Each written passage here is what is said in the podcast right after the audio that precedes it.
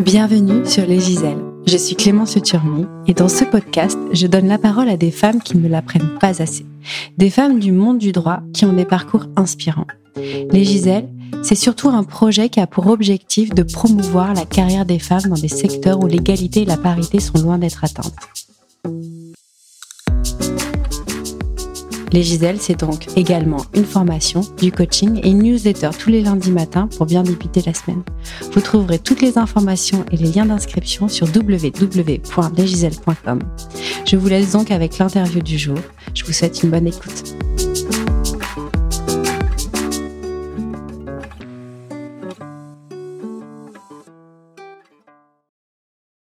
Dans ce nouvel épisode, je suis heureuse de vous partager l'échange que j'ai eu avec Marianne Lahana. La première fois que j'ai parlé à Marianne, c'était au mois d'octobre dernier.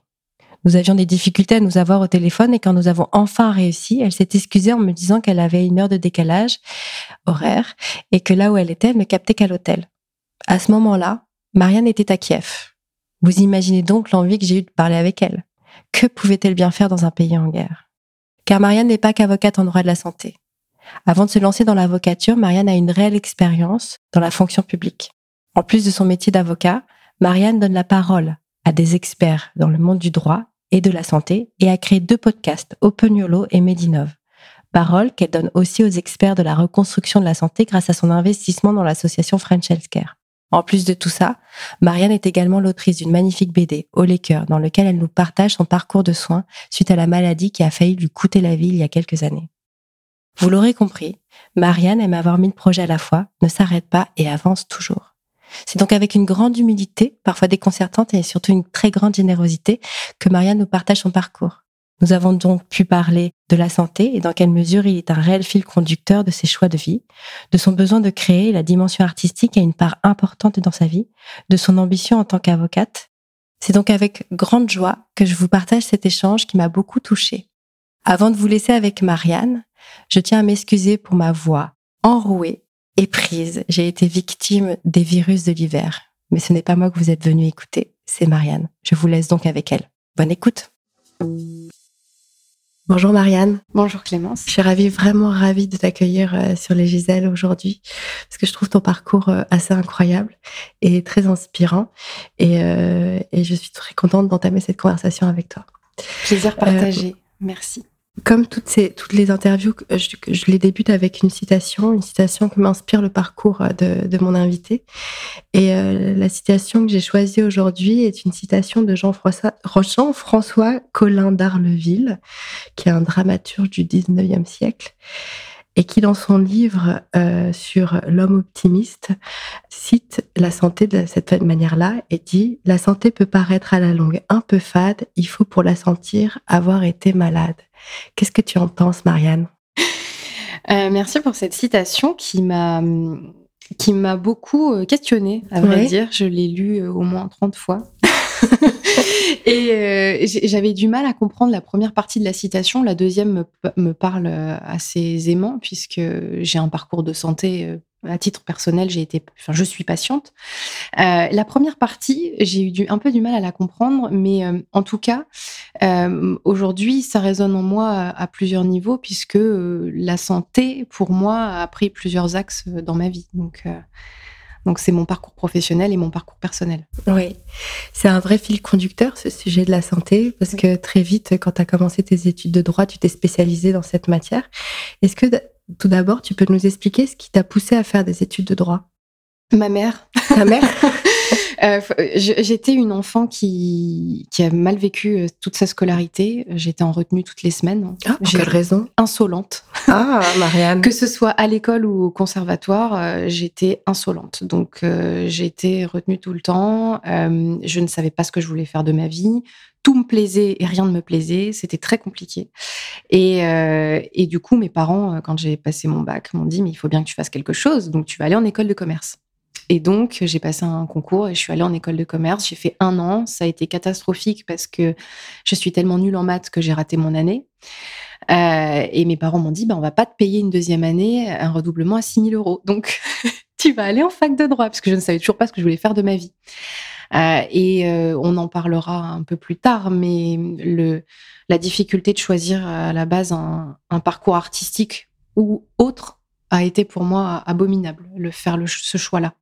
Parce que tu as, été confrontée à ce choix-là? Oui, bah après, après 13 ans de conservatoire, je savais pas, en fait, enfin, et, voir mes parents dans cet univers-là, je savais vraiment pas où était ma place en fait.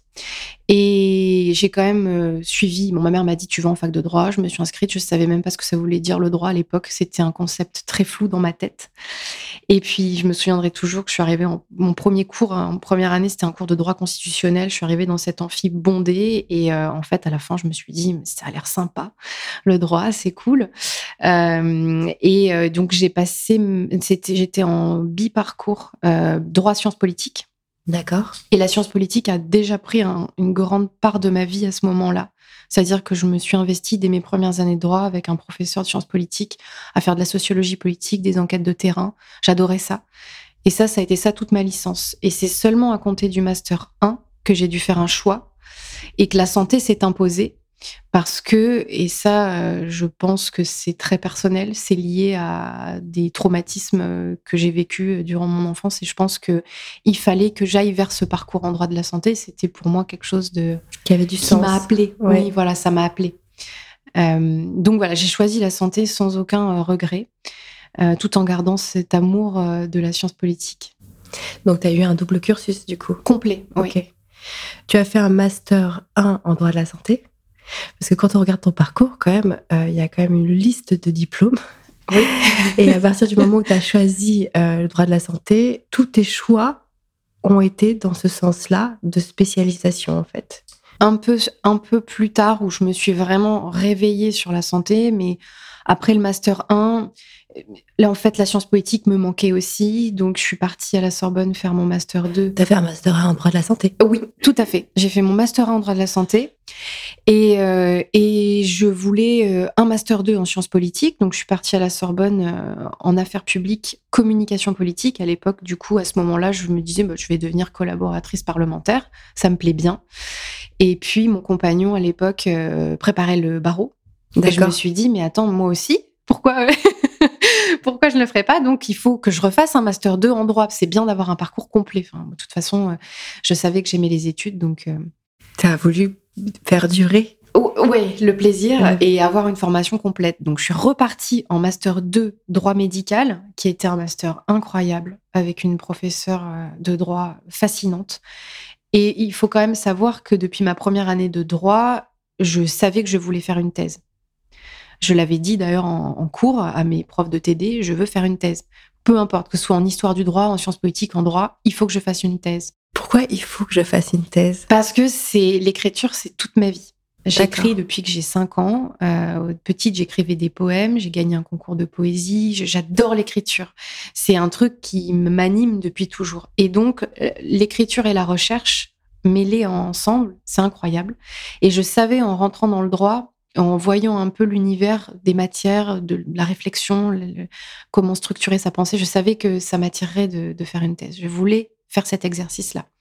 Donc euh, j'ai quand même, j'avais cette idée en tête, elle me quittait pas. Et quand je suis arrivée en master 2 du coup de droit médical, j'ai proposé euh, là mon inscription en thèse. Il y avait une place. Je l'ai eue, j'étais contente, c'était le plus beau jour de ma vie. et, euh, et du coup, je me suis quand même dit, je vais passer mon barreau. En, plus. En même temps. D'accord. Que j'ai pas eu. Le CRFP à, à ce moment-là. D'accord. Donc ça a été, euh, ça a été euh, un peu dur. J'avais pas du tout travaillé, donc je me suis dit, c'est pas grave, je vais le repasser. Tu l'as passé sans, sans, le travailler? Ouais, je l'ai passé sans le travailler. Ça a été une cata, évidemment. Euh, mais du coup, je me disais, c'est normal, t'as pas assez bossé. Je travaillais en plus à l'époque, j'étais assistante de justice pendant que je faisais mon master 2 de droit médical. Donc, voilà, j'avais la tête. De toute façon, j'ai toujours fait beaucoup de choses, donc il euh, ben, ne faut pas s'étonner si certaines choses ne marchent pas. Hein, Voilà, je suis pas infaillible. Euh, et du coup, je l'ai. Donc j'ai commencé ma thèse, j'ai repréparé le barreau une deuxième fois avec donc mon mari qui lui le repassait aussi parce qu'il l'avait raté en même temps que moi. Sauf que cette fois-ci, lui, il l'a eu et moi, je l'ai encore raté. Ça a été euh, horrible. Qu'est-ce qui a été horrible? Cet échec, ce deuxième échec. Tu as passé une deuxième fois et tu l'as raté une deuxième fois. Je l'ai raté, alors euh, à pas grand chose, mais euh, parce que cette fois-ci, j'ai un peu plus travaillé quand même, mais je continuais de travailler, donc c'était compliqué. Mais euh, là, je, là, vraiment, je me suis dit, mais enfin, qu'est-ce que tu vas devenir en fait? Alors, tu l'as raté une deuxième fois et c'était une vraie ambition pour toi d'être avocate? À ce moment-là, oui. Ouais. D'accord. À ce moment-là, j'en avais vraiment envie. Ça avait du sens pour moi parce que euh, j'avais quand même, j'étais quand même animée depuis toute petite par ce désir de justice qui, c'était pour ça que j'étais insolente en fait, parce que je prenais toujours position contre ceux qui me supportaient. bah, déjà quand on est victime, et puis euh, quand on ne supporte pas des ordres illégitimes ou euh, des ordres bêtes, où je prenais tout le temps position en fait, même quand on me le demandait pas. Et donc, oui, à ce moment-là, ça faisait sens dans ma vie, mais euh, le fait d'avoir échoué deux fois, j'avais pas le courage de le repasser une troisième fois. Euh, je me suis dit, t'es vraiment une bonne à rien. Tu feras rien de ta vie. Tu vas finir dans un poste euh, plan-plan à t'ennuyer, à traiter tes petits dossiers, et c'est terrible, c'est fini, quoi. C'est, on se rend compte que c'était un échec pour toi? Oui. Ok. Euh, moi, j'en rencontre hein, des avocats euh, qui euh, ont passé plusieurs fois le barreau. Quand ils le réussissent, ils disent qu'ils ont eu de la chance. et quand, souvent, hein, et quand ils, le ratent, il y a vraiment cette perte de, confiance en eux où ils remettent en cause beaucoup de choses. Et comment tu as fait, du coup, toi, pour te remettre en selle après ce, ce que tu considères être comme un échec? Ben, je me suis vraiment concentrée sur ma thèse. D'accord. Ta première thèse, parce que oui. pour ceux qui nous écoutent, tu es encore en cours de thèse aujourd'hui. Donc ta première thèse, qui était sur quel sujet? Qui était sur euh, l'indemnisation des victimes des essais nucléaires français, puisque du coup, euh, en fait, quand j'étais, après avoir été assistante de justice, je suis rentrée euh, à la PHP, l'assistance publique hôpitaux de Paris. Euh, puis après, je suis rentrée à l'ONIAM, l'Office d'indemnisation des victimes d'accidents médicaux. Oui, parce que ce qui est intéressant dans ton, dans ton parcours, c'est que tu continues à faire des études en travaillant. En fait. Oui. Hein, c'est quelque chose, euh, tu, tu compartimentes pas. Bah, je voulais pas être un poids pour ma famille. Oui. Et je voulais pas non plus un job alimentaire qui euh, m'empêche d'avoir de, de l'expérience. Donc, juste pour reprendre, tu as eu ton, as fait ton master 1 oui. en droit de la santé. Après, tu as fait deux master 2 oui. Et puis après, tu as fait des diplômes universitaires. Ce qui, est, ce qui est assez incroyable dans ton parcours, c'est que tu as énormément de diplômes. Et on sent dans, qu'il y a une quête de, spécialisation, de devenir une experte en fait sur, euh, sur ce sujet euh, en droit médical. Toujours, alors, quand je vois que tu as fait un DU en, en, responsabilité médicale, le premier, ouais, oui, le premier tout à fait. Qui, est, qui, est très, qui est très précis. En revanche, euh, tu as toujours un positionnement un peu en hauteur sur la problématique de la santé publique dans sa globalité. Et c'est ça que je trouve assez intéressant. Donc, en même temps que tu as fait ces, diplômes, tu as commencé à travailler. Et à l'ONIAM, là, c'est en même temps que ton, doctorat. Oh, oh, oui, je le commençais. J'étais admise en thèse quand j'étais à l'ONIAM. Et euh, en fait, euh, j'ai changé de sujet euh, au bout d'un an parce que ça n'allait pas. Je me suis repositionnée en rentrant au CIVEN, du coup, le comité d'organisation des victimes des essais nucléaires. À l'ONIAM, j'ai fait mon, j'ai fait ma, j'étais en thèse et en même temps, je me suis inscrite au diplôme universitaire de responsabilité médicale. Et, euh, et en fait, cette dimension publique, elle était là, mais surtout, en fait, je m'ennuyais tellement au travail. Là, à l'ONIAM Partout. Je m'ennuyais toujours. C'est-à-dire que ce n'était jamais suffisant. Et le fait d'avoir un travail plus des études en parallèle, ça me nourrissait ça me donnait toujours une ligne de conduite. Je savais que en dehors de mon travail que je faisais là-bas, j'avais de quoi nourrir mon esprit et faire des choses. Donc pour moi, c'était génial. Ça me comblait en fait. D'accord. Voilà. Et à l'ONIAM, pour ceux qui ne le savent pas, c'est l'Office national d'indemnisation des victimes d'accidents médicaux. Ok. Et qu'est-ce que tu faisais là-bas? J'étais juriste contentieux.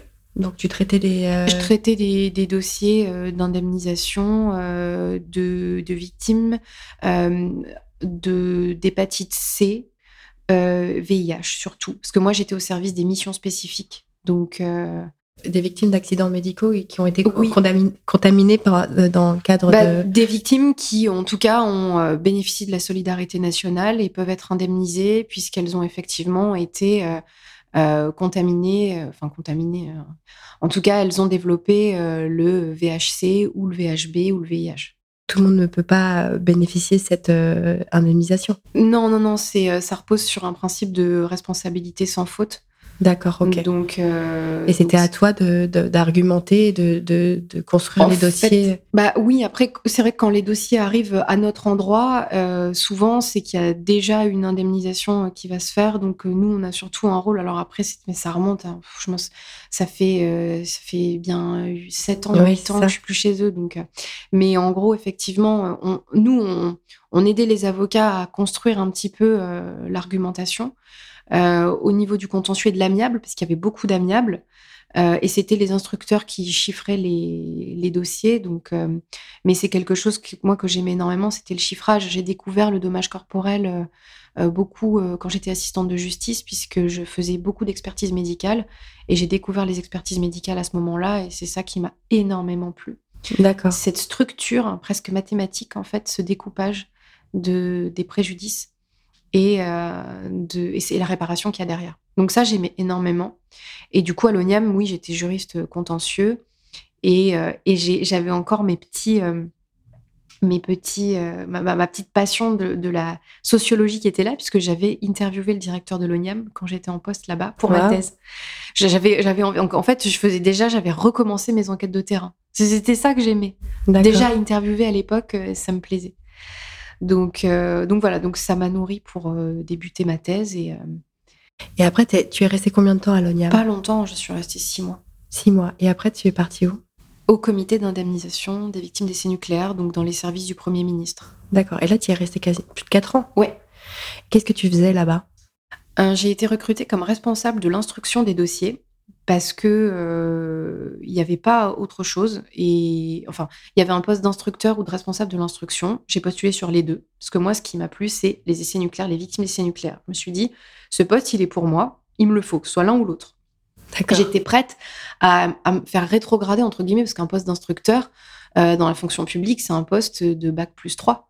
Donc ça me dérangeait pas parce que c'était tellement incroyable que je voulais intégrer la structure. Qu'est-ce, que, qu'est-ce qui te plaisait à ce point dans ce, dans ce poste? C'est fascinant, le domaine du nucléaire. C'est fascinant. Donc euh, j'avais vraiment envie euh, de découvrir une autre, euh, un autre axe d'indemnisation de, de victimes. Et une autre partie de la santé que je ne connaissais pas, de la médecine que je ne connaissais pas. Et j'ai été prise comme responsable de l'instruction. Donc, je suis arrivée dans un environnement incroyable, dans lequel tout était à construire, puisqu'il y a eu énormément de bouleversements législatifs quand j'ai fait mon, mon arrivée là-bas. Et en fait, euh, j'ai reconstruit, entre guillemets, euh, un service. Enfin, je l'ai, euh, comment, comment on peut dire refaçonné d'une certaine façon, parce qu'il y avait, il y avait beaucoup de choses à structurer. Et euh, progressivement, j'ai récupéré. J'ai récupéré toute l'indemnisation des dossiers, puisqu'avant, c'était géré euh, par d'autres personnes. euh, et du coup, moi, comme c'était ma spécialité, j'étais trop contente de pouvoir le faire. Euh, et après, j'ai récupéré tout le contentieux qui, à l'époque, était traité par le ministère de la Défense. Mais au bout d'un moment, c'est le CIVEN qui l'a récupéré, ce qui était normal. Et donc, Le CIVEN étant le comité d'indemnisation D'accord, voilà, des victimes des essais nucléaires. Euh, et donc, au final, je me suis retrouvée à gérer l'instruction, l'indemnisation et le contentieux, et je suis passée responsable juridique. En fait, D'accord. le poste, on l'a créé parce que euh, c'est le travail que j'ai fait là-bas qui a fait que on pouvait le créer comme ça. D'accord. Donc c'était super enthousiasmant pour toi, j'imagine. Ah bah oui. Euh, je travaillais avec des gens euh, qui étaient vraiment incroyables, euh, qui m'ont énormément appris. Alain Chrisnart, qui était l'ancien président du CIVEN, qui est un conseiller d'État, c'est un homme fabuleux, c'est un, grand serviteur de l'État. Janine de Palmas, qui était la médecin qui m'a accompagnée aussi pendant quatre ans.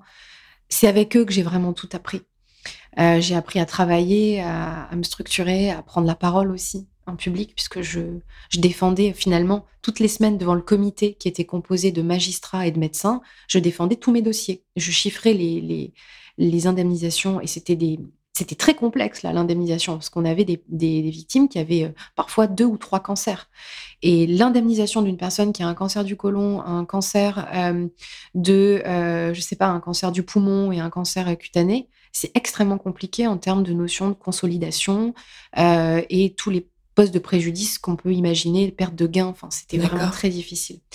Et là, le fait de me retrouver devant un comité toutes les semaines et de défendre mes dossiers, bah, j'adorais ça. Et euh, c'était déjà euh, ouais, une petite façon de... De plaider une cause qui Ouais, te touche. euh, même si on était dans la fonction publique, côté État, et qu'en fait, on a construit une méthodologie, donc on l'appliquait, mais j'essayais toujours d'être en faveur des personnes. Des victimes? Oui. Et euh, du coup, il y avait quelque chose qui. Il y avait du sens pour toi, en fait. Oui, énormément. De défendre les, les victimes les plus faibles. Énormément. Et euh, alors, on sait que. Enfin, on sait. Enfin, c'est, je vais pas refaire ma thèse, hein, mais on sait très bien que euh, c'était surtout. Ce qu'on a mis en place, c'était surtout politique. Il fallait indemniser. Il y a beaucoup de gens qui ont été indemnisés et qui ont eu très très qui ont reçu très peu de rayonnement ionisant. Quand vous savez que quand vous allez faire une mammographie, vous prenez déjà 3 millisieverts, je crois, euh, c'est beaucoup. Euh, donc on sait que euh, le, certaines personnes ont été indemnisées à des taux très, à des seuils très très faibles. Mais on l'a fait, c'était important. Je pense que l'État s'excuse. Qui sont les victimes en fait de... Les Polynésiens. Les Polynésiens. Les Algé certains Algériens et puis bah, tous les travailleurs qui étaient là-bas les militaires. Euh, et pendant, euh, du coup, euh, c'était dans les années 60. D'accord, donc on, tu indemnises à ce moment-là des personnes qui ont été exposées dans les années 60. Exactement. D'accord, ok. Et qui ont développé une maladie, une pathologie radio-induite qui fait partie de la liste fixée par un décret. et il faut qu'il y ait euh, des conditions, trois conditions qui soient réunies de temps, de lieu et de pathologie pour qu'il euh, y ait une présomption de causalité. Et après, il faut que la personne ait reçu au moins une dose supérieure ou égale à 1 millisievert. Ça, c'est une dose seuil. Qui, en fait, c'est un, consensus euh, juridique et, et, scientifique qui a été trouvé pour dire à partir de, de ce seuil de 1 millisievert, on estime qu'on peut indemniser les personnes. Et comment on sait qu'ils ont été exposés? Eh ben, il y a une recherche qui est faite. Euh, il y a des calculs de doses qui sont faits. On s'est appuyé sur euh, les travaux de la IEA. On a construit une méthodologie euh, de reconnaissance et d'indemnisation tous ensemble. Et ça, c'était incroyable. Et du coup, on regardait où ils étaient. Euh, quelles étaient les retombées à ce moment-là, puisque tout avait été quand même enregistré. Il fallait qu'on ait les éléments qui étaient transmis par le ministère de la Défense. Euh, il y avait des calculs de dose, euh, ce qu'on appelle la dose efficace engagée. Et puis, on regardait avec tous les éléments qu'on avait, la nature des pathologies. il y a des cancers qui sont plus radio-induits que d'autres. D'accord.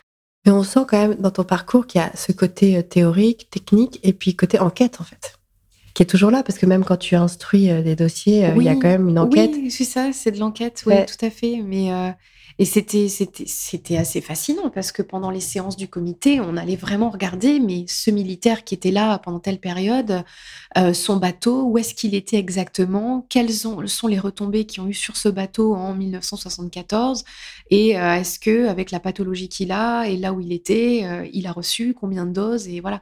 Donc oui, c'était c'était euh, une aventure incroyable et euh, ça représente combien de personnes? Enfin, les victimes, elles sont. Bon, il n'y en a pas tant que ça finalement. Euh, moi, j'en avais indemnisé peut-être 500. je pense qu'il y a un peu plus de 1000 personnes qui ont été indemnisées. D'accord, ok. C'est pas beaucoup, mais en tout cas, toutes les personnes qui ont reçu beaucoup, beaucoup de doses, elles ont été indemnisées. D'accord. Et les ayants droit aussi, du coup.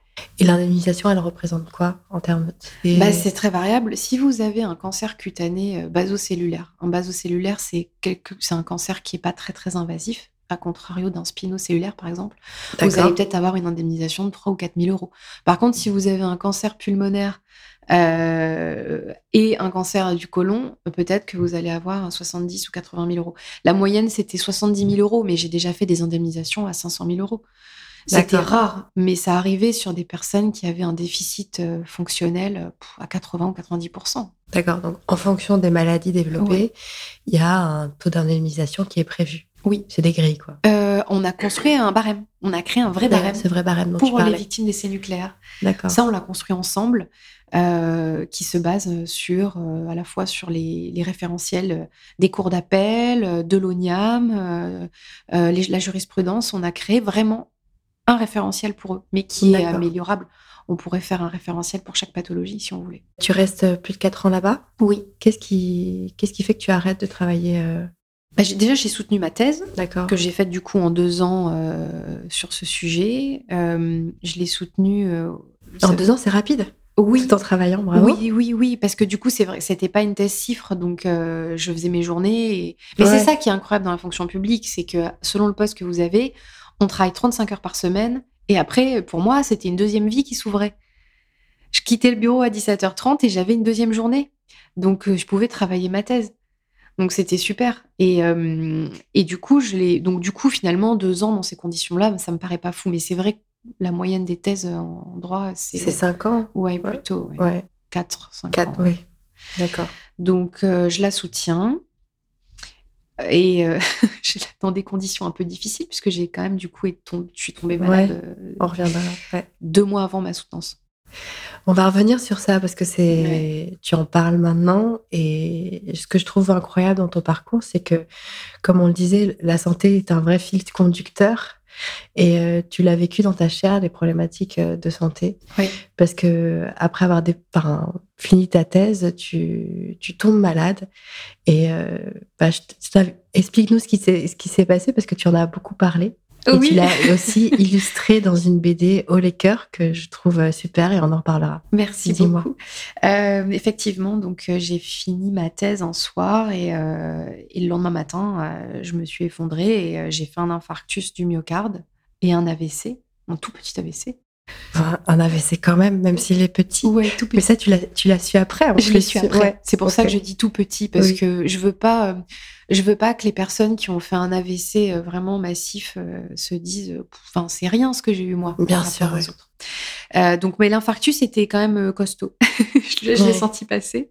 Et, et oui effectivement, j'ai, ça a été d'une extrême violence parce que c'est arrivé déjà à un moment où c'était pas le moment. Enfin, il n'y a pas de moment pour faire un Oui. infarctus. Mais là, Malheureusement, oui. encore moins à, à deux mois de ma soutenance, euh, c'était vraiment malvenu. Et bon, je T'avais quel âge à ce moment-là? Parce que t'étais, j'avais encore très jeune, Ouais, mais j'avais 29 ans. t'avais À 29 ans. peine, j'avais 28 ans, j'allais sur Ok. les 29. Bon, on m'a trouvé une maladie rare, une maladie rare qui est la maladie de Randu-Hössler, euh, qui est une maladie génétique des vaisseaux sanguins.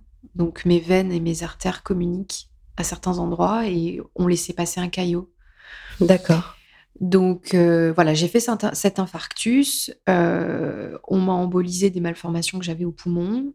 Et, euh, et je, me souviens qu'à l'hôpital, je disais, mais il faut que je finisse de corriger mes chapitres de thèse pour envoyer la version Définitive. définitive pour la soutenance, quoi. Et c'était. Là, on m'a dit, bon, ben, tu vas te calmer. On va se calmer, il y a une priorité quand même. Ta thèse, elle peut attendre quelques Ouais, mois. Voilà. Euh, mais je me souviens aussi qu'à l'hôpital, euh, avec ma mère, je faisais encore des schémas sur des papiers en mode euh, qu'est-ce que tu vas faire de ta vie? Avec après cet accident, je me disais est-ce que c'est un signe pour que je fasse autre- les choses autrement? Tu l'as vu comme quelque chose, comme un appel? Ben oui, je, je me suis dit si ça se trouve, la vie t'envoie le signe qu'il faut que tu te reposes, que tu fasses autrement, que tu prennes soin de toi. Parce que les médecins m'ont quand même. Enfin, on ne sait pas pourquoi j'ai décompensé à ce moment-là. On ne sait pas pourquoi j'ai fait cet infarctus à ce moment-là. C'était le jour de ta- où tu t'avais déposé ta thèse. Le jour où je l'ai fini de l'écrire. Ah, Le il y a quand même quelque chose. euh, C'est bizarre. ouais. Mais après, bon, euh, on y croit, on n'y croit pas. On pourrait être factuel et se dire que c'est arrivé juste là parce que c'est comme ça. Mais quand même, le, le corps, à un moment donné, je pense, se, se met en, en position de relâchement et clac, ça lâche. Oui, d'accord. Et, et je me suis dit, est-ce que tu dois voir ça, interpréter ça comme le signe qu'il faut faire les choses autrement ou pas? Et Qu'est-ce que t'en penses, toi? Parce que tu, tu en faisais trop, tu penses? Oui, et j'en faisais déjà moins que maintenant. Donc c'est dire, ça m'a pas du tout servi de leçon, D'accord, ok. Cette histoire. tu es un peu hyperactive, c'est ça? Ouais. Euh, de plus en plus, c'est effrayant. Les gens me demandent comment tu fais pour faire tout ça. J'ai pas la réponse. Je fais. Je me retourne pas trop. Euh, mais euh, j'ai besoin, en fait, de, de créer, de- d'entreprendre, de me challenger. et c'est et c'est ça qui me rend heureuse. En même temps, je, je sais pas, une souffrance. Mon mari me dit tout le temps, tu travailles tout le temps. Je lui dis, mais ce n'est pas du travail. C'est, Tu adores ça J'aime ça. Je veux dire, sinon, euh, toi, quand tu vas faire de l'escalade, c'est du travail, c'est un effort. Bah, pour moi, euh, c'est pareil. Quand j'écris ma thèse, euh, c'est pas du travail. Mais donc, du coup, à l'hôpital, je, je me suis dit, qu'est-ce qu'il faut que tu fasses? Et avec ma mère, on faisait des schémas. Voilà d'où t'es parti, la santé est présente dans ta vie, où tu vas, inconvénients, avantages, machin, la santé, comme, enfin, ta propre santé, comment tu gères? Et je me souviens que je m'étais noté que le métier d'avocat, c'était le seul métier qui me permettrait d'être un peu libre dans ma façon d'entreprendre. D'accord. À l'époque, c'était euh, sinon c'était la fonction publique et je restais encore dans quelque chose de très carré, duquel je pouvais pas trop trop euh, varier, sortir. Mais quand tu fais cet infarctus, tu as, quand même tout un parcours de soins qui te, qui te met en pause, en fait. Oui. Tu un stop direct, quand bah même. Oui. Tu pas le choix. Et moi, je voulais pas. Sur mon lit d'hôpital, je commençais déjà à dessiner des schémas de la maladie en me disant ça pourrait être sympa de faire une BD. C'est, je voulais pas m'arrêter. M'arrêter, c'était mourir une deuxième fois, en fait. Parce que tu étais morte une première fois, là? Oui. D'accord. Le fait que mon cœur se soit arrêté de battre un instant, une fraction de seconde, je sais pas, en fait, mais pour moi, c'était la fin de quelque chose. J'ai laissé une partie de moi derrière. Ok. Je suis plus la même qu'avant. Qu'est-ce qui a changé? Ma façon de, de, penser la vie, d'agir, euh, je suis beaucoup plus euh, directe sur mes choix, beaucoup plus euh, tranchée. On n'a plus le temps, en fait. Ouais, et on n'a plus euh, envie de tergiverser. Je suis tranchée, vraiment. D'accord. Ce que tu n'étais pas avant, alors? Moins. Beaucoup moins. Ouais. Donc ça t'a donné plus d'assurance? Ça m'a donné plus d'aplomb et moins envie de subir certaines choses et de perdre mon temps avec d'autres. D'accord. On voit dans la BD que tu as, que as faite avec Ninon, je me souviens plus oui, son nom. Ninon Thévagnon. Oui, qui est super, qui est très touchante et qui euh, aborde le sujet euh, de, de, ta maladie avec une certaine légèreté en fait. C'est ça qui oui. m'a un peu euh, qui m'a surprise dans cette dans cette BD parce que c'est quand même un sujet très grave. T'as failli mourir, euh, t'as tout un parcours de soins où on n'a pas su. Il y a une espèce d'errance d'errance mmh. médicale. On se demande ce que t'as et, et on voit dans la BD l'angoisse que ça suscite chez toi en disant est-ce que c'est moi qui provoque ça ou est-ce que c'est une maladie Est-ce que j'y suis pour quelque chose ou autre? Et euh, tu le tu l'illustres d'une manière très touchante, légère, tout en restant euh, grave euh, sur le sujet. Et euh, tu nous apprends des choses, en fait, de ce que ce que c'est fait de traverser ce genre de, de situation. Et, et, cette recherche médicale, en fait, qui est faite. Donc, on te, on te diagnostique cette maladie qui est extrêmement rare. Mais on voit qu'il y a quand même quelques séquelles. En fait, tu en parles dans, oui. dans, dans, dans, ta, dans la BD où tu parles de ce, ce traumatisme. Un syndrome post-traumatique. Oui, c'est ça. Ça a été difficile pour toi après coup euh, Oui, il y, a- il y a deux grosses séquelles. C'est mon cœur qui a quand même été abîmé. Donc D'accord. euh, j'ai un traitement euh, et ça me fait mal. Euh, je ressens des, des douleurs au cœur assez souvent. Donc tu prends un traitement tous les jours? Ouais. D'accord. Des bêta-bloquants. Ok. Et euh, qui me calment. Donc c'est bien dans cette profession d'avocat d'être calmé par un bêta-bloquant. Et, ça, c'est à vie? Il faudra que tu le prennes à vie? Tant que j'ai mal. Tant que tu as mal. Ouais. D'accord. Pour l'instant, j'ai mal. Donc, euh, donc T'as mal au cœur. J'ai mal au cœur. Mais euh, c'est pas grave, il fonctionne, c'est tout ce qui compte. Euh, et, euh, et la deuxième séquelle qui est en train de, de disparaître, c'était ce syndrome post-traumatique où euh, en fait je revivais cet infarctus toutes les nuits. D'accord, ok. Ouais. Donc je faisais des crises d'angoisse nocturnes où euh, je me levais de mon lit pour aller ouvrir la porte pour prévenir quelqu'un d'aller à l'hôpital. Enfin d'appeler le SAMU en fait. Ok. Ouais. Ça, ça a duré quand même trois ans. D'accord. Et là, ça va mieux? Ouais, je fais plus de crise. Donc, ça va, franchement, ça va beaucoup mieux. Ça fait du bien que ça passe un peu. D'accord. Et t'as été accompagnée pour ça? J'ai un psy Oui. Ok. euh, qui me dit que je fais de la désintégration positive. Qu'est-ce que c'est que la désintégration positive? Explique-moi. C'est, je crois que c'est une sorte, c'est, une façon de, de gérer euh, les traumatismes euh, en faisant, en les sublimant en fait Oui. par le, par quelque chose. Par de exemple, la BD Voilà. Donc, euh, donc ça me va de traiter les problèmes comme ça. C'est vrai que c'est ce que je fais souvent, mais je me dis, euh, ouais, il faut pas, faut pas se laisser abattre. Et c'est pour ça que la BD est légère. Et en fait, la maladie, on peut la prendre avec légèreté aussi. Je sais pas, on se sent. euh, moi, je l'ai accueillie cette maladie. Euh, je- j'en voulais pas quand, quand, je, quand je parle dedans de, cette, de ces taches de sang que je peux avoir, des télangiectasies, qu'on peut se faire retirer. Moi, il m'avait dit, les médecins. C'est des petites taches euh, euh, rouges que, qui- Oui. que tu as sur la peau Oui. et qui sont un symptôme de cette maladie. Eh oui, exactement. Moi, j'ai dit, mais non, on les retire pas. Euh, moi, j'aime bien. Elles font C'est- partie de toi. Ben oui. Et, euh, et non, j'ai pas de problème avec ça. J'ai eu beaucoup moins de problèmes que ma mère à accepter cette maladie. Mais euh, du Parce coup, que c'est une maladie génétique qui, Oui. du coup, que tu as hérité de ta de mère. ma mère, Oui. oui, qui l'a découvert euh, quand on me l'a dé- quand on me l'a diagnostiqué. D'accord.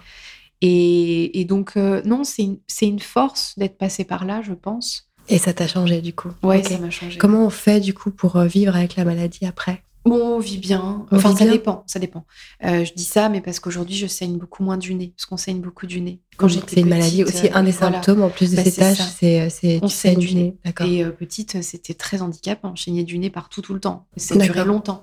Donc là, si c'était le cas encore aujourd'hui, euh, je ne tiendrais pas le même discours. D'accord. Il y a des phases où ça se calme parfois dans la vie, ça revient. D'accord, c'est un ok. peu- Mais on, on- grosso modo, on peut bien en vivre. Il n'y a pas de traitement de toute façon, donc euh, c'est des suivis réguliers tous les cinq ans dans des centres spécialisés. Ils surveillent que, surtout qu'il n'y ait pas de malformation qui arrive.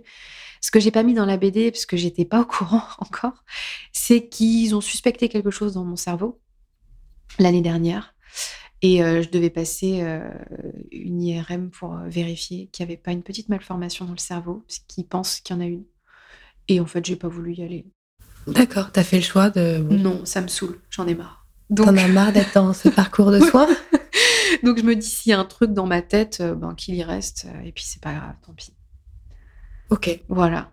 Mais du coup, euh, on- et v- vraiment, la vie est, euh, est plus légère sur certaines choses, quoi. On se prend vraiment moins la tête. Oui, t'as. Oui. C'est-à-dire que comme tu as traversé ça, Ouais. du coup, tu abordes la vie de manière euh, plus directe et tu t'en.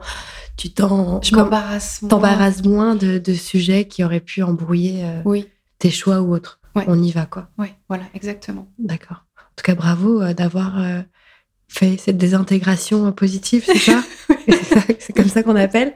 Parce que cette BD est très réussie et, et, euh, vraiment, j'invite tout le monde à la lire parce que Ah, merci. elle est euh, touchante et euh, elle nous apprend des choses sur le parcours de soins et ce qu'on est-ce qu'on vit dans sa chair?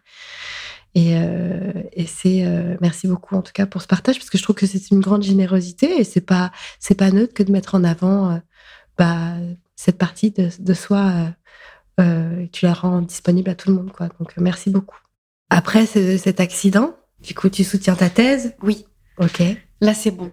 J'y arrive tant bien que mal. Tu as, tu la, tu la soutiens combien de temps après euh, cette mal- que tu Bah, as cet infarctus? Je rentre à l'hôpital en juillet, j'y reste trois semaines, je la soutiens euh, début octobre. Ok, super rapide quand Ah même. ouais, ouais.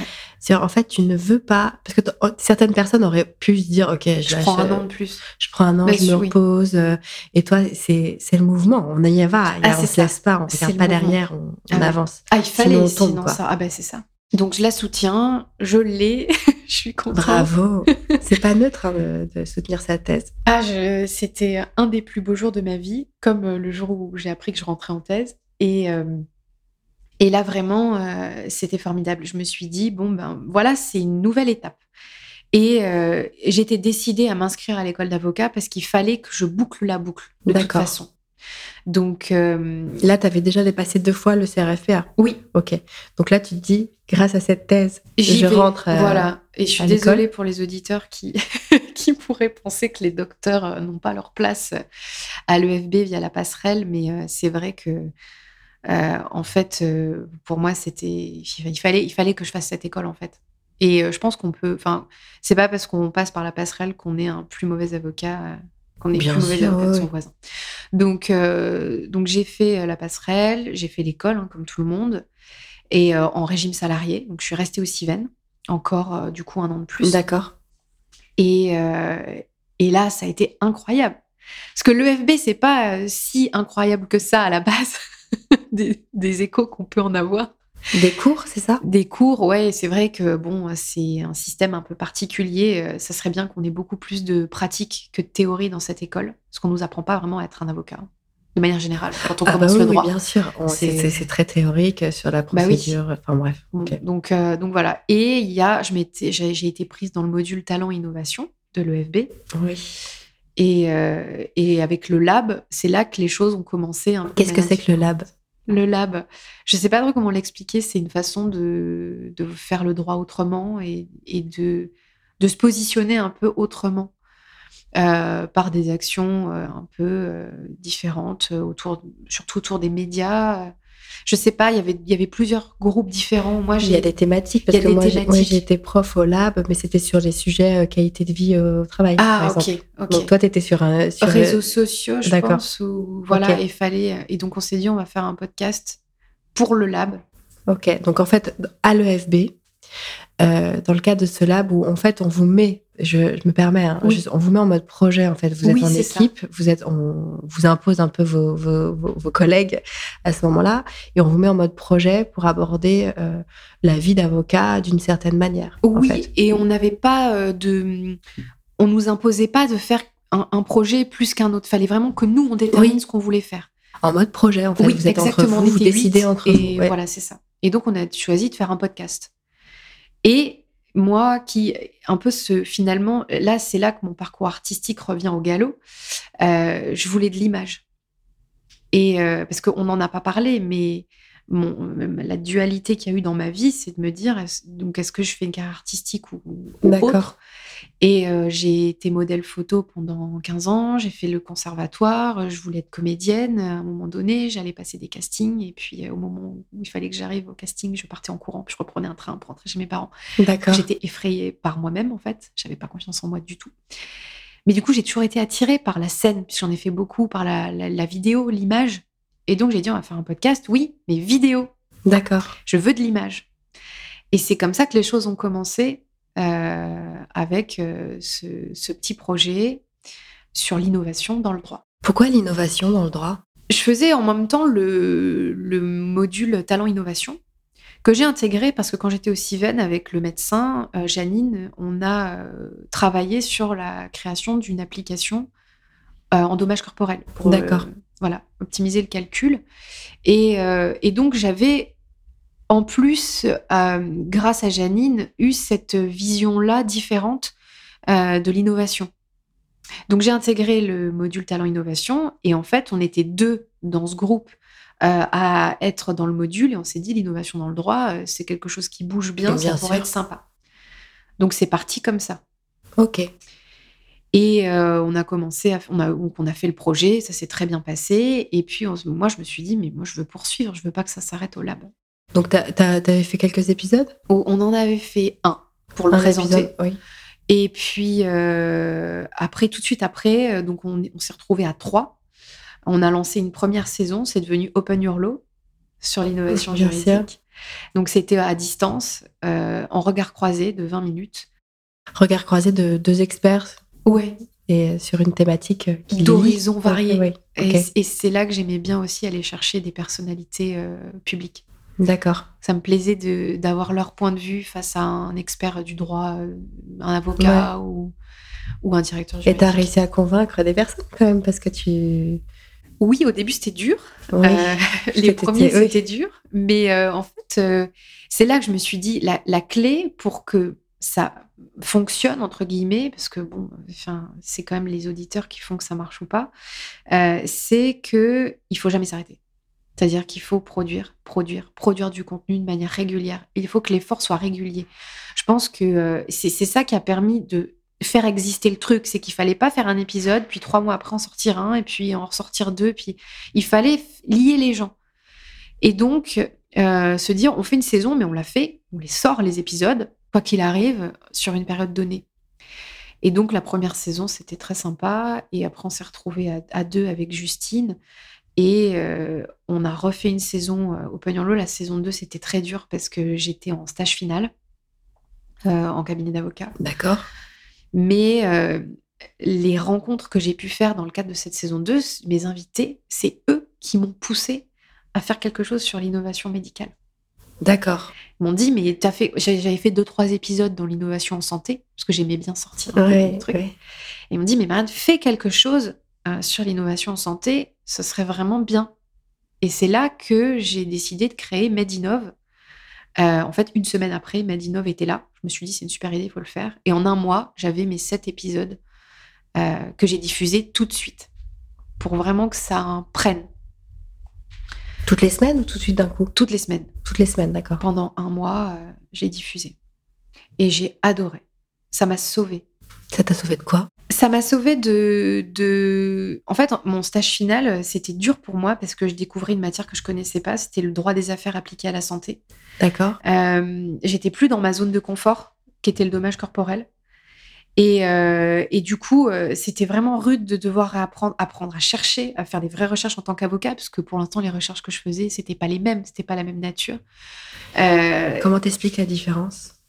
Parce que tu restes quand même juriste. Bah, on cherche pas sur les mêmes. euh, Ouais, mais en fait, ma, thèse, euh, les recherches que j'ai pu faire, c'était pas du tout les mêmes. C'était des recherches. C'était pas sur les mêmes bases de données, pas dans le même objectif, euh, pas la même façon de rédiger, euh, de structurer ma pensée. J'ai dû tout réapprendre en fait. D'accord, ok. Et donc, le podcast, c'était une, une petite bouffée d'oxygène, quoi. Ça me, ça me soulageait parce que c'était dur, hein. franchement. Je me suis dit, est-ce que tu vas continuer? C'est vraiment dur. Mais euh, du coup, voilà, j'ai adoré euh, lancer Medinov. Justine en a profité. Donc, ça t'a, euh, en voilà. fait, du coup, ça t'a sauvé de la difficulté que t'as dit, tu as ressenti euh, lors de ce stage final? Oui, La difficulté de la structure mentale de l'avocat. ouais, ça m'a fait du bien d'avoir ce projet-là en parallèle. D'accord. C'était ok. une soupape. C'est ça qui donnait du sens? Toujours, ouais. J'ai en fait toujours besoin d'avoir un truc à côté qui donne du sens. D'accord. Mais c'est bizarre, hein, mais euh, ça me comble en fait. Je me disais, mon podcast, c'est mon bébé et euh, ça me fait du bien de le- de l'entretenir et de créer un nouveau projet. Et là, il a, il a un peu changé, donc c'était super, quoi. C'était une belle aventure. Donc, en fait, euh, Medinov, c'est plutôt toi qui interviews des spécialistes? Medinov, c'est j'interviewe voilà que des professionnels toujours regard de croisé. santé, regard croisé, mais il y a plus de juridique dedans. Il n'y a plus de juridique, c'est vraiment santé Ouais, et que innovation. santé. Ok. Et ce qui a été extraordinaire, c'est que c'est grâce à ça et à cette découverte de l'innovation en santé que j'ai eu envie de faire cette thèse. Quelle thèse, du coup? La, enfin, celle en sciences politiques. D'accord, que tu es encore en, en train de. Oui. C'est en cours. Je suis dans ma deuxième année et je la soutiens euh, la- En prochaine. 2024, j'ai vu. Ouais. Prévu que c'était en 2024. Ouais. Je suis quand même euh, assez fascinée par euh, euh, ta capacité à, à faire plein de choses en même temps. Tu as ces projets où tu, plutôt dans la création, où tu crées ces podcasts, euh, tu crées du contenu. Et en même temps, tu es toujours dans cette quête de recherche. Et tu travailles aussi, tu es avocate aujourd'hui. Euh, comment est-ce que tu fais pour trouver un juste équilibre dans tout ça? Eh ben, je sais pas. C'est ma question, parce que tu as quand même ta, ma- ta maladie. euh, qui... Comment on fait, en fait, dans ces moments-là? Ben, je m'impose euh, d'avoir mes soirées et de dormir 8 heures au moins, ou 7 D'accord. heures toutes les nuits. Euh, et de faire du sport au moins 3 ou 4 fois par semaine. Pas D'accord. devenir dingue. D'accord. Donc, tu fais quoi comme sport? Euh, je cours, je nage. D'accord. Donc, toi, ton équilibre, il va par euh, une- une- un rythme de vie euh, assez sain Oui. où tu vas et dormir et faire du sport, etc. C'est ça qui te fait tenir, en fait, ouais, par rapport à regarder un ou deux films chaque soir. chaque soir? Ouais, Ok. parce que j'adore le cinéma. Et en fait, c'est un moment euh, vraiment où il faut, il faut impérativement avoir euh, du temps pour soi et juste, j'organise mes journées de manière assez militaire, quoi, pour le travail. D'accord. Après, parfois, je suis fatiguée, j'en ai marre, ça me saoule et je le fais pas. Ouais. Mais la plupart du temps, j'essaye de m'y tenir. Donc, tu lances ces, ces différents podcasts. Ils sont toujours euh, actifs? Medinov Oui. euh, existe toujours? Bah, Medinov, depuis que je suis chez Centaure Avocat, est plus ou moins devenu Centaure Santé, mais ça reste un partenariat entre Medinov et Centaure Avocat. D'accord, ok. Ce qui est intéressant dans ton parcours, c'est qu'on voit quand même que il y a quand même une vraie dimension artistique. Tu es violoncelliste Oui. et euh, tu as fait le conservatoire pendant un, un certain nombre d'années. Oui. Explique-nous un peu ton, ton rapport à la musique et qu'est-ce que ça t'apporte aujourd'hui et, et peut-être l'hésitation que tu as eue sur tes choix d'orientation.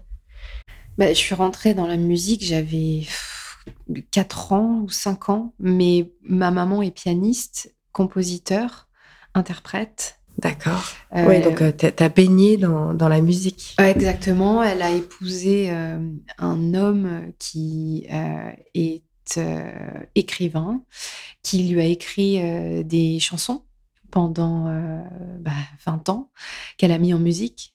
Voilà, et euh, en fait, pendant, pendant toute mon enfance, mes parents faisaient des tournées, et du coup, je les suivais. Euh, j'étais avec eux sur les, les tournées, les concerts. euh, les- voilà, j'étais, euh, j'étais tout le temps là, à les suivre. et du coup, je vivais vraiment dans cet univers de la scène, toute, toute petite, en plus de l'écriture. Et, euh, et du coup, j'ai, j'ai- quand je suis rentrée au conservatoire, c'est bon, c'est ma mère qui a décidé que je ferais du violoncelle, mais ça me, ça m'allait bien finalement. Mais on commence pas le violoncelle à 4 ans? J'ai commencé à 6 ans. On Je commence crois. le violoncelle à... 5 ans, 6 ans Oui. D'accord, ok. Bah, après, il y a, y a de l'éveil, on peut faire d'autres choses avant. Je me souviens qu'elle m'avait inscrite en danse classique, ça a été un échec total. Parce que, alors, moi, c'était vraiment l'éléphant dans le, dans le truc. Enfin, aucune grâce. Rien du tout. C'était pas, ma place. C'était pas ton domaine. Non, du tout.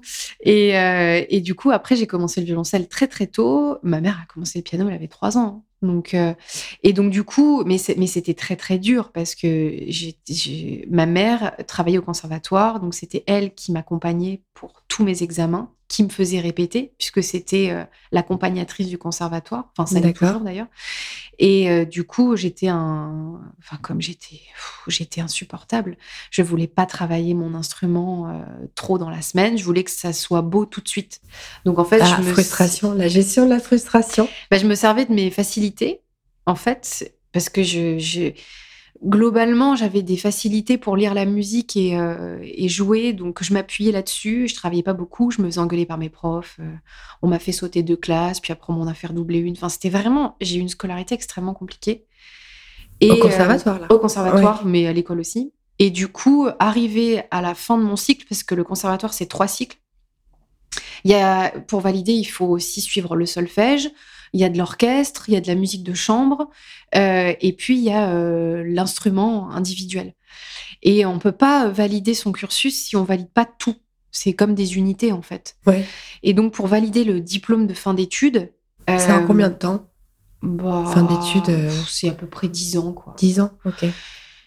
Ben moi, j'ai pas voulu aller à mon à mon truc de solfège. J'ai dit non, j'irai pas. Pour quelle raison? Parce que j'étais en hein, colère contre tout le monde. T'étais en colère Oui, j'étais très rebelle, je le suis encore. Hein. Je... et du coup, j'ai dit non, j'irai pas au solfège. Et j'y suis pas allée, bah, du coup, je l'ai pas eu. Et, euh, et, en plus, il m'avait dit, euh, mais euh, vous devriez faire un an de plus pour envisager un parcours professionnel on aimerait bien que vous fassiez un parcours professionnel. Le jury m'avait dit ça. Je leur ai dit, mais non, moi, je vais partir en école de commerce, je suis inscrite, euh, là, je passe mon bac, foutez-moi la paix, donnez-moi mon truc euh, amateur, et puis c'est tout, quoi. Et donc, ça n'avait pas voulu. Ça a fait un gros tollé au conservatoire. Ma mère était furieuse. Moi, j'ai mis euh, dix ans à m'en remettre. Pourquoi? Ah, Pourtant, c'était un choix? Explique-nous un peu. Oui, mais j'aurais voulu qu'il me le donne. Mais bon, j'avais pas passé mon solfège, donc. D'accord, ok. non, mais j'étais vraiment, euh, j'étais pas facile. Hein. Et, je comprends avec le recul que si on n'est pas rigoureux et qu'on se plie pas un peu aux règles, euh, bon ben voilà quoi. Donc euh, voilà. Et mais, mais à l'époque, j'ai commencé à faire de la photo, j'avais 15 ans. et je me disais, même si tu ne deviens pas violoncelliste, tu peux être comédienne. D'accord. Ça, ça me plaisait, ça me parlait. La scène encore La scène, toujours. Euh, et, donc, j'ai un book, j'ai un site d'ailleurs avec euh, mon book. Euh, je, passais beaucoup de casting, j'ai rencontré plein de photographes. bon, j'avais fait un stage ou deux de théâtre. mais en fait, j'étais terrorisée, j'avais pas confiance en moi. Je... C'était vraiment très, très, très dur. Et je me suis réfugiée dans ce qui me paraissait. Et puis, le fait d'avoir vu mes parents galérer toute leur vie dans l'art. Dans l'art, ouais. Ah ouais c'est, enfin, on se dit, on choisit la sécurité, c'est plus simple. Les études de droit, ça fait pas peur. Euh, intellectuellement, ça me satisfaisait, mais euh, j'ai été donc pendant toutes mes études de droit quand même dans cette tension entre est-ce que je reviens pas, est-ce que je pousse pas pour devenir ça, et je faisais des crises de larmes à mes parents toutes les semaines que je rentrais de la fac, en leur disant mais je vais rater ma vie, il faut que je sois comédienne. En première, en première année de droit, euh, jusqu'au master 2. Même si j'adorais mes études, euh, tu voyais pas l'application concrète qui pourrait t'épanouir euh J'avais peur de passer à côté d'une d'une vie artistique euh, qui était vraiment faite pour moi, parce que je sens que j'ai besoin d'exprimer des choses, que je, je, reste une créative et que j'ai été élevée dans ce milieu-là et et, et en fait j'ai été élevée dans le sensible, dans l'émotion quoi. Mes parents c'était c'était que ça en fait, c'est des grands sensibles aussi et je me disais mais en fait exprimer ça à travers un art, c'est merveilleux. Et euh, mais c'est une galère pas possible. Et j'avais peur aussi de ça. Et j'avais peur de moi. Donc, euh, c'est-à-dire peur de toi? Peur de moi, peur de ce que je serais capable de, donner, enfin de, t'exprimer sur une scène. C'est dur hein, quand on monte. Euh, je sais pas. Enfin, c'est pas la même chose d'interpréter une pièce au violoncelle sur scène que de faire du théâtre, par exemple on montre pas la même chose, on donne pas la même chose. Tu te sens plus vulnérable en fait quand tu es seule avec euh, toi, ton corps, euh, à exprimer euh, des choses. J'étais pas à l'aise avec Alors que tu es derrière ton violoncelle en fait. Bah oui, c'est ça. D'accord. Donc, donc progressivement, au fil de discussions avec mes parents, je me suis dit, ok, tu as choisi une voie, c'est important d'aller au bout des choses et de pas continuer de souffrir. Donc, quand tu dis choisir une voie, c'est quand tu as décidé d'aller dans le droit? Oui. D'accord. Parce que du coup, cette envie de. Tu avais quand même des appels pour retourner sur la scène et euh, tu as continué du coup à avoir à exprimer en fait ce, ben, tout cela euh, euh, jusqu'à ton Master 2, comme tu dis. Oui, j'ai continué de faire de la photo. D'accord. Jusqu'à bah, il n'y a pas si longtemps. Et après, j'ai j'ai eu l'opportunité au contact d'un ami que j'ai rencontré qu'on fasse un court métrage ensemble. D'accord. On a réalisé un court métrage euh, sur la santé mentale. Oui. Et euh, ça, ça m'a fait plaisir. C'était un rêve de gosse. Je me suis dit, euh, si tu as la trouille d'aller passer un casting, fais-le toi-même, ton court métrage. Au moins, t'as pas besoin de chercher ton rôle. De validation par l'extérieur. C'était un moment d'amusement. Puis je me suis dit, bon, le podcast est aussi un moyen pour moi d'exprimer ça. D'accord. Le podcast aujourd'hui que tu continues à faire vivre. Ouais. Donc après ton parcours à l'EFB, euh, tu as créé du coup euh, Open Your Law. Oui. Qui est toujours actif ou pas? Alors en fait, Open Your Law, euh, au bout de la deuxième saison, on a créé Medinov et Tax Talkers. Et Justine, qui est fiscaliste, s'est occupée de Tax Talkers et moi de Medinov. D'accord, donc Tax Talkers, c'est aussi un, podcast Oui, sur l'innovation en droit fiscal. Intéressant, du coup, je ne le connais pas du tout ce podcast. Oui, bah, du coup, c'était l'idée, c'était, euh, on en a parlé, on s'est dit, bon, allez, on fait deux trucs sur nos spécialités, hébergés par Open Your Law, puisque ça reste notre euh, Votre site. site de base. D'accord. Et euh, c'est comme ça que ça a évolué. Et aujourd'hui, bon, Justine a finalisé Tax Talkers là, mais moi, je, suis boulimique, donc je continue avec Medinov. voilà, elle fera sûrement une deuxième, une deuxième saison bientôt. Mais du coup, Open Your Law est surtout un, enfin, un agrégateur de contenu en fait. J'ai bien compris que euh, Open YOLO, tu l'as créé quand tu étais à l'EFB, que Mandinov euh, est né euh, après et que tu le fais toujours vivre aujourd'hui parce que tu es, tu es dans la profession d'avocat, tu es avocate aujourd'hui. Ça fait combien de temps que tu l'es? Un an depuis quelques jours. Bah, joyeux anniversaire, Marianne. Merci. Qu'est-ce que ça fait du coup d'être avocate aujourd'hui? Quoi? Je suis contente parce que voilà, ça se passe bien. Euh, c'est dur parce que euh, c'est plus du tout la même démarche. Surtout que moi, je suis dans une optique de développement euh, là d'un pôle, donc c'est c'est pas la même chose que de travailler sur des dossiers qu'on nous donne. Oui, parce que tu as intégré donc Centaure Avocat. Oui. Où l'objectif de ton intégration dans ce cabinet en tant qu'avocat, c'est de créer le pôle santé. Exactement. Ok qui n'existait pas. D'accord. Donc, euh, du coup, c'est pour ça que d'ailleurs que j'ai accepté, c'est parce que je me voyais pas être dans une collaboration classique. C'était pas pour moi.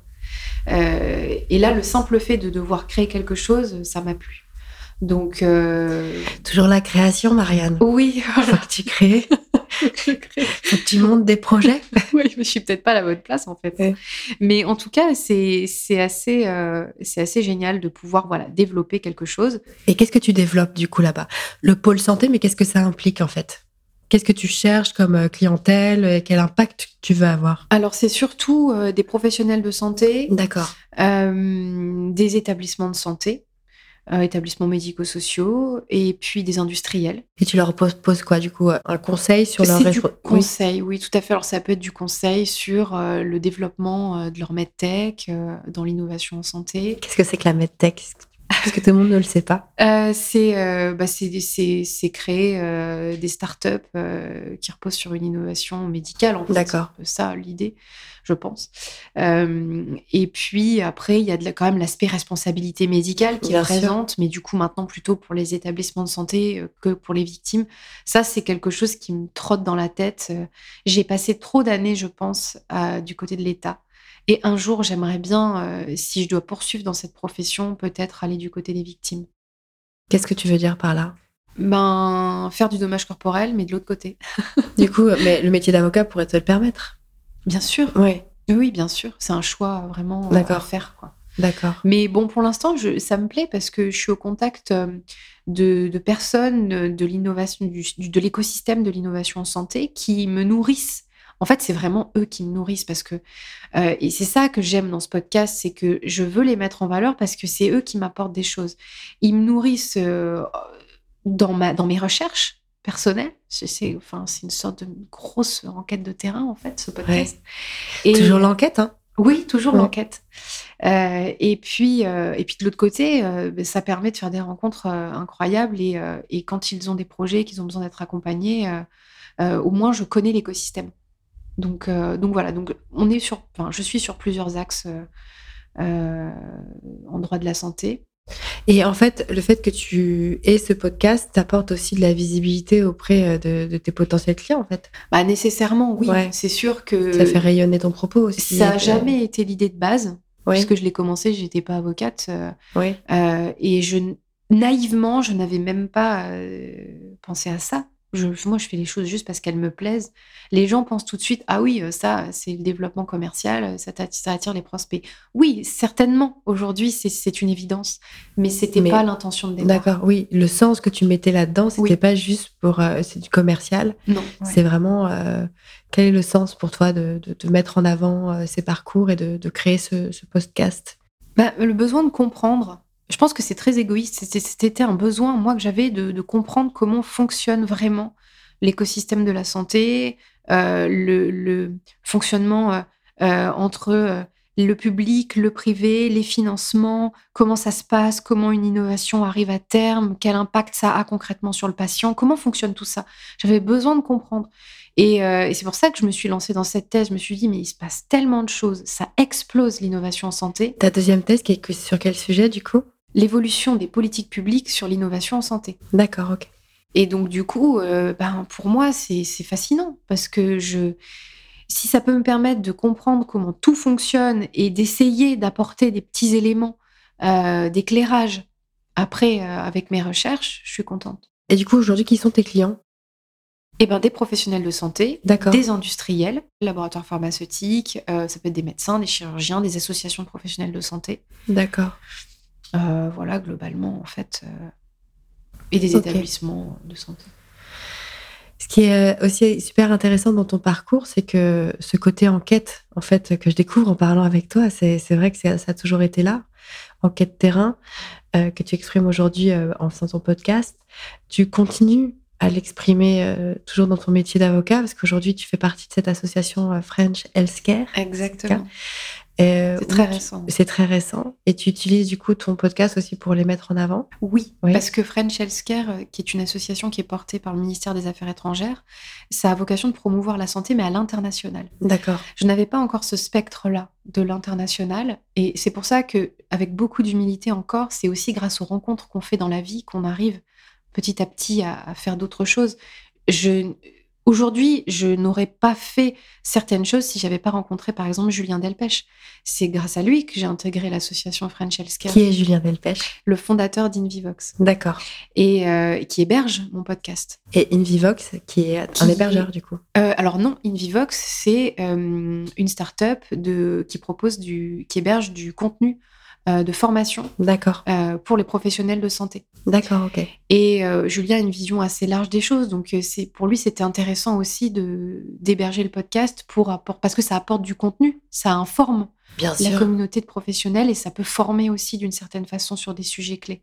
Donc c'est très intelligent et c'est vrai que c'est grâce à cette rencontre que j'ai pu intégrer French Healthcare. D'accord. Et qu'est-ce que tu fais du coup pour French Healthcare? Bah, du coup, l'idée, c'était de l'accompagner puisqu'il était référent de la mission euh, en Ukraine euh, sur la reconstruction de la santé. Donc l'idée, ça a été de l'accompagner euh, sur place pour mettre en lumière le travail des acteurs français en Ukraine pour reconstruire la santé. Donc je suis partie avec lui et des entreprises françaises et j'ai pu les interviewer sur différentes thématiques. D'accord. Oui, parce que pour ceux qui ne le savent pas, la première fois que je t'ai parlé, C'était euh, au mois d'octobre et euh, je t'ai demandé en fait euh, si tu avais on avait du mal à, échanger Et tu m'as dit, oui, je suis désolée, Clémence, j'ai, j'ai une heure de décalage et puis je capte quel hôtel, etc. Donc je me suis demandé, mais qu'est-ce qui se passe pour... Où est-ce qu'elle est dans le monde pour capter quel hôtel? Et comme tu as dit, genre une heure de décalage, j'ai voulu faire un petit peu d'esprit, une petite blague. je fais, bah, s'il y a une heure de décalage, c'est que tu es soit aux Seychelles, soit à Londres. Et tu m'as dit, non, je suis en Ukraine. donc... du coup, je me, je me suis dit, ah, tu as quand même des choses à me raconter. Ça a vraiment attisé mon, mon intérêt. Je me suis dit, mais qu'est-ce qu'est-ce qu'une jeune femme comme toi, euh, avocate en droit de la santé, euh, fait en Ukraine, en fait, euh, pays en guerre quand même? Oui. Et qu'est-ce que tu as fait du coup là-bas?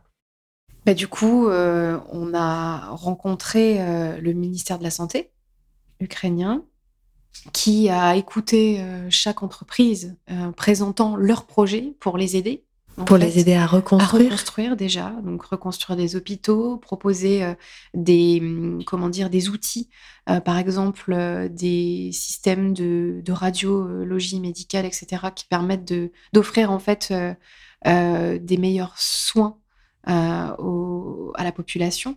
Parce que c'est l'objectif de French Healthcare, quoi. C'est de, de, promouvoir la, la, reconstruction de la santé. Alors pas forcément la reconstruction, mais en tout cas de promouvoir la santé à l'international dans des pays qui sont pas tous en guerre. Hein. dans des euh, zones fragilisées.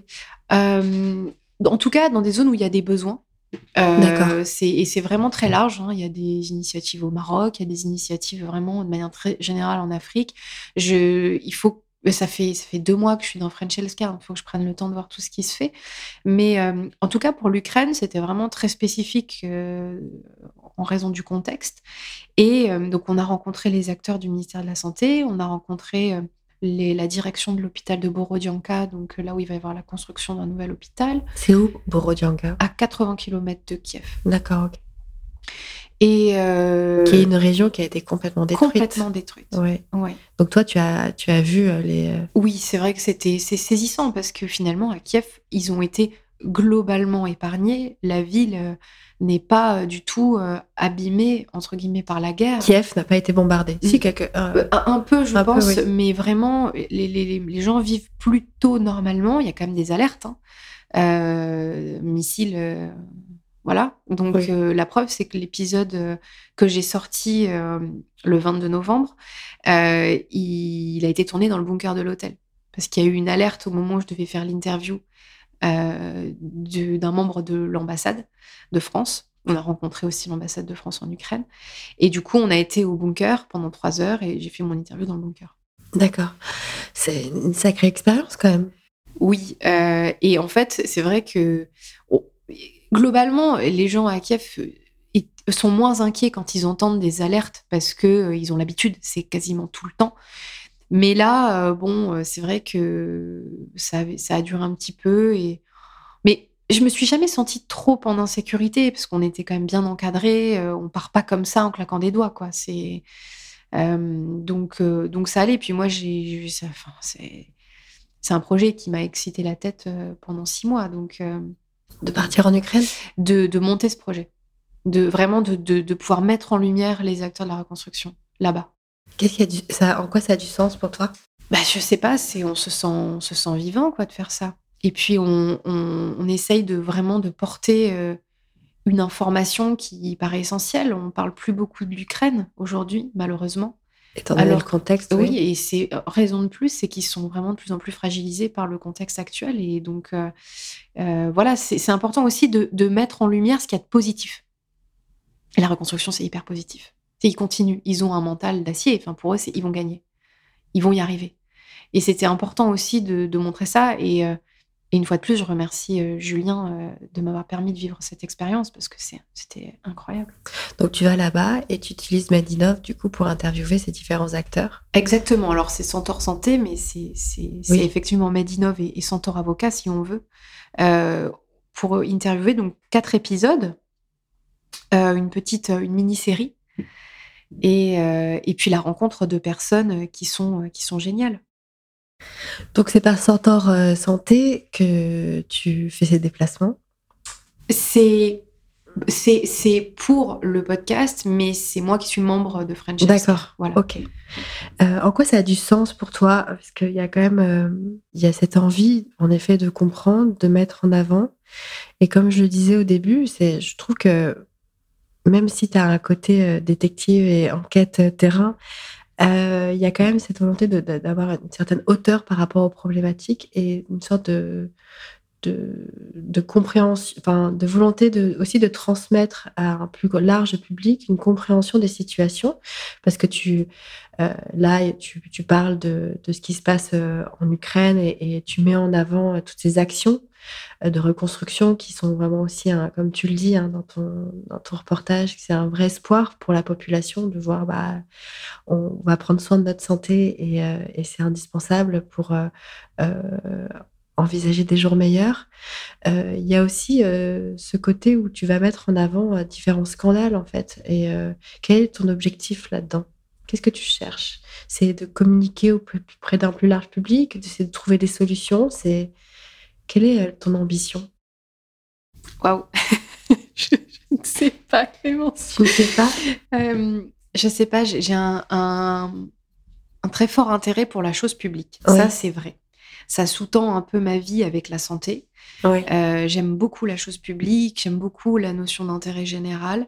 Euh, c'est pour ça que j'adore cette thèse de sciences politiques aussi, c'est parce qu'elle permet vraiment de réfléchir de manière transversale, pluridisciplinaire, sur des sujets euh, de, sociologie, de philosophie, d'économie, d'économie politique de la santé. Enfin, c'est incroyable le, spectre que ça ouvre. Et, et ce que j'aime, c'est ça, c'est je sais, je sais pas, euh, je sais pas comment le, résumer. Je sais pas quel est mon but. Euh, mon but, euh, pour l'instant, c'est de d'essayer de montrer comment on peut faire pour que le patient soit le gagnant de l'histoire. D'accord. Au final, c'est le but de cette thèse surtout. C'est arriver à montrer comment faire mieux pour que l'innovation bénéficie vraiment aux patients. Sinon, elle bénéficierait à qui quand tu dis vraiment aux patients bah, En tout cas, peut-être euh, plus vite, euh, par de meilleurs moyens euh, et, et, et, partout. C'est-à-dire qu'elle soit diffusée à tout le monde, que tout le monde puisse en profiter, qu'il y ait vraiment une égalité d'accès aux soins. et en étudiant tous les prismes de l'innovation en santé, on peut réussir à comprendre mieux euh, comment aujourd'hui euh, le patient euh, dans le monde, dans l'Union européenne, en France, on peut le prendre à différents niveaux, peut avoir accès à ces innovations-là. C'est un peu ce que j'essaye, moi, de, chercher dans ma thèse, de démontrer.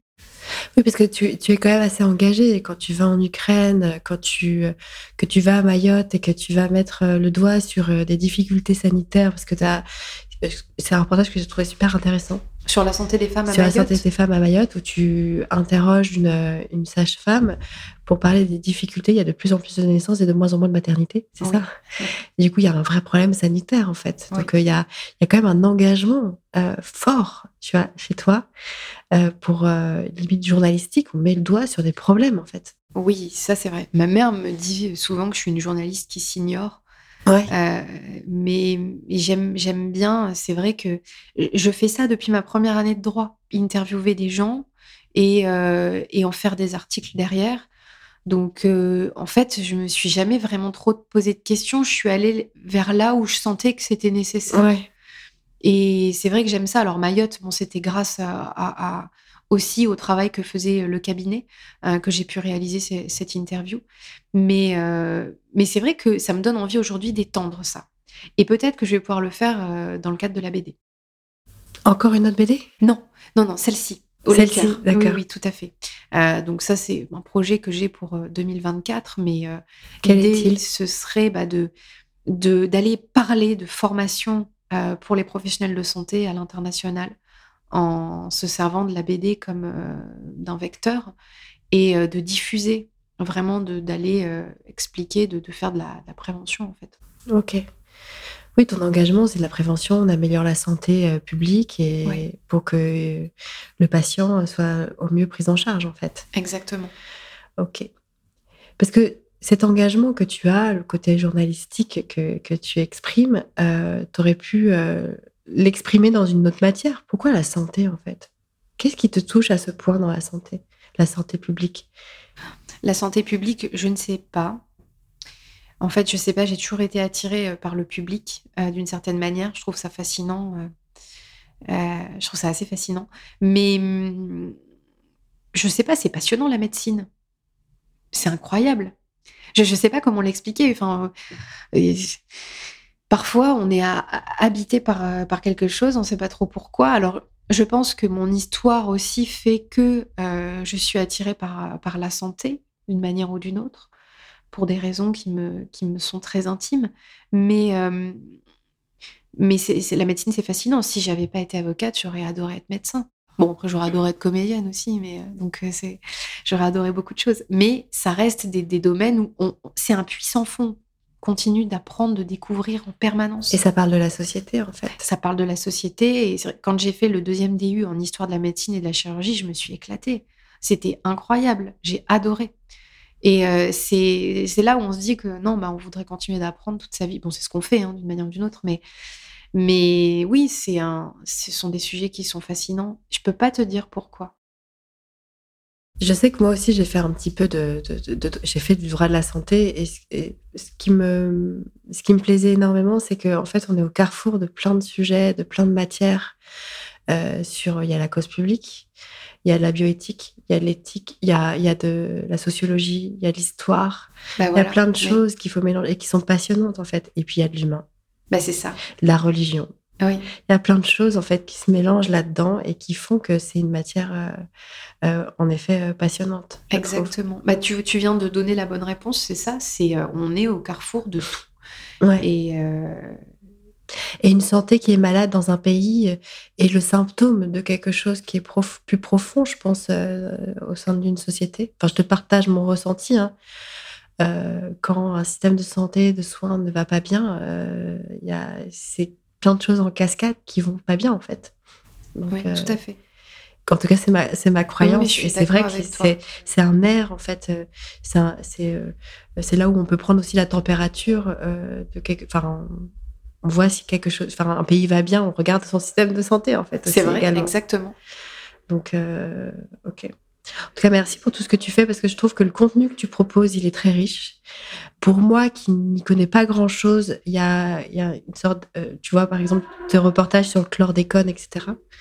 Euh, j'ai trouvé ça euh, super intéressant et très accessible ah, euh, oui, vraiment très accessible. Et, si vous êtes intéressé, enfin, je parle aux auditeurs, si vous êtes intéressé par toutes ces problématiques-là, enfin, allez sur Invivox, c'est ça? Oui, euh, où sont hébergées euh, toutes tes vidéos et tes podcasts, parce que je trouve que c'est assez passionnant.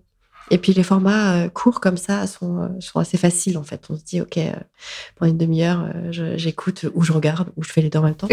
mais voilà, donc c'est c'est très intéressant. Merci beaucoup. Merci. Euh, comment tu te projettes, toi, aujourd'hui, euh, parce que tu es avocate, dans le droit de la santé, comment est-ce que tu te projettes dans les, dans les années à venir? Euh, J'ai déjà du mal à me projeter à trois mois. Donc, je, en ce moment, je réfléchis pas trop, mais quoi qu'il en soit, une chose est sûre, c'est que je pense que ce métier vaut le coup euh, d'être euh, vécu quand on l'entreprend à fond. Et je ne pense pas que ce soit viable d'être collaborateur trop longtemps, sauf pour les gens qui vraiment n'envisagent pas l'association. Mais euh, pour moi, il faut à un moment donné voler de ses propres ailes. Donc, quoi qu'il arrive, à terme, ce sera, j'aurai mon cabinet d'avocat. D'accord. et si je me j'essaye de me projeter encore un peu plus loin, j'aimerais bien un jour me rapprocher de la chose publique, effectivement. Comment? Dans l'idéal? Il faut avoir de l'ambition, j'adore. Oui. Il faut mettre en avant son ambition, comme ça tu signes un contrat aussi quand tu le dis là. Oui, c'est vrai, c'est exactement, je peux sceller quelque chose, mais je me verrais bien euh, embrasser euh, une carrière peut-être un peu plus politique et euh, essayer justement de, de, faire la promotion de cette santé avec un peu plus de moyens. C'est-à-dire plus de moyens. Que toi, tu fasses cette promotion avec. que tu aies plus de moyens pour la faire oui, c'est-à-dire à travers une profession qui me permette justement euh, de, de faire un peu plus bouger les lignes. D'accord.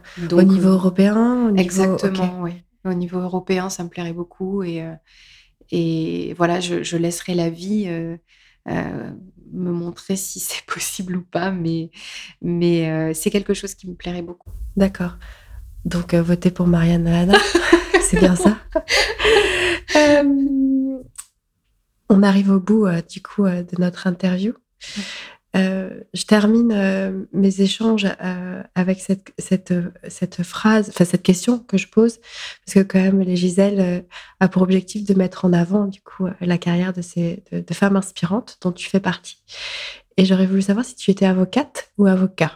Je suis avocate. Tu es avocate. J'ai fait le choix. Tu as fait le choix. Je suis inscrite à l'ordre d'être avocate. Je suis aussi docteur Docteur et autrice. Autrice. ok. C'est important pour toi?